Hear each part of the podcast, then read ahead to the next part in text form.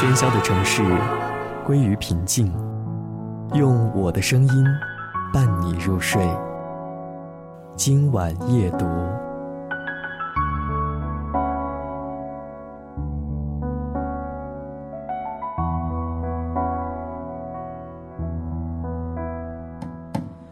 欢迎收听今晚夜读。今晚这篇文章的题目叫做《开在记忆深处的花》，作者陈建坤。记忆好比一口深邃的井，我们所经历的绝大多数人和事，都被淹没了、遗忘了，而能让我们记住的，只有那些开在记忆深处的花了。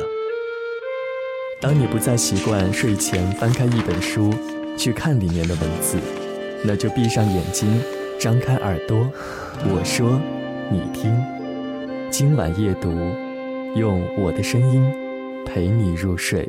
小学二三年级时，我在加拿大生活学习过两年，经历了很多的新鲜事儿，见过很多有趣儿的人，但一次买鱼的经历让我至今难忘。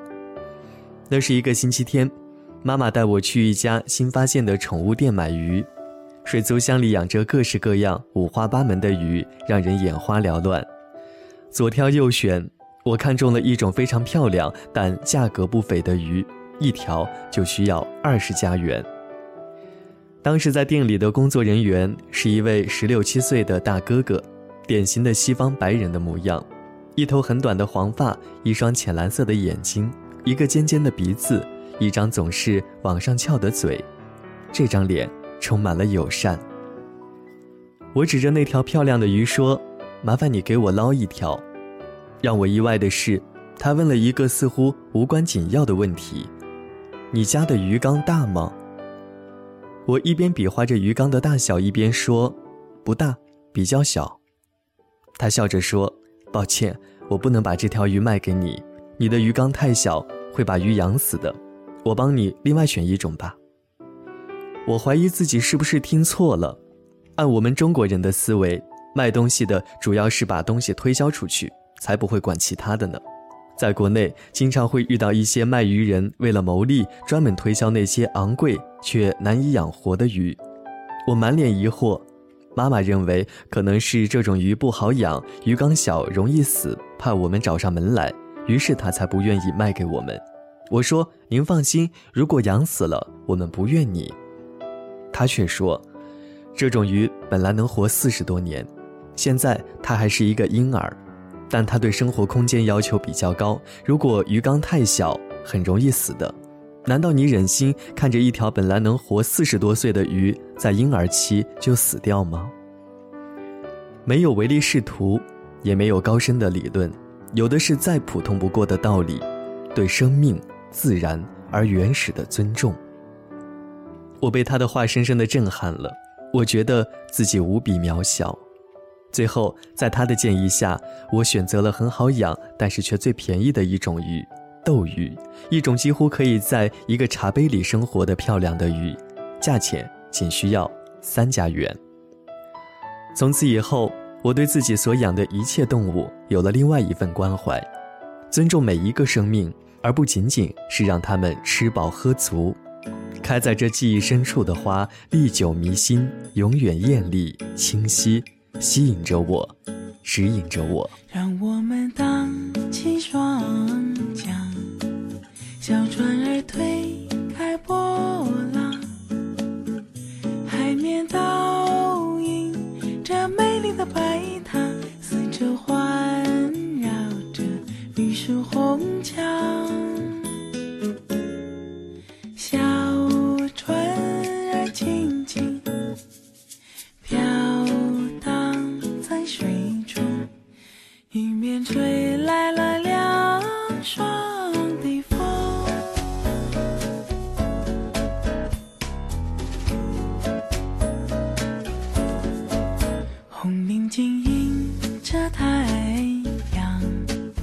阳光洒在海面上，水中鱼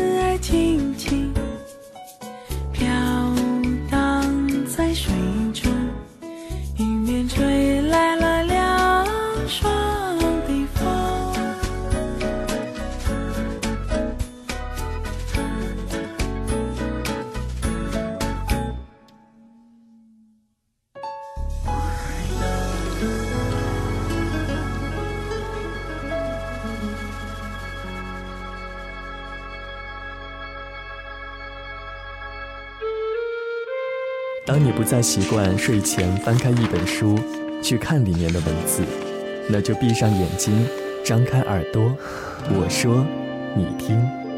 今晚夜读，用我的声音陪你入睡。欢迎关注番茄园微信公众平台 t o m a t o 三零零零。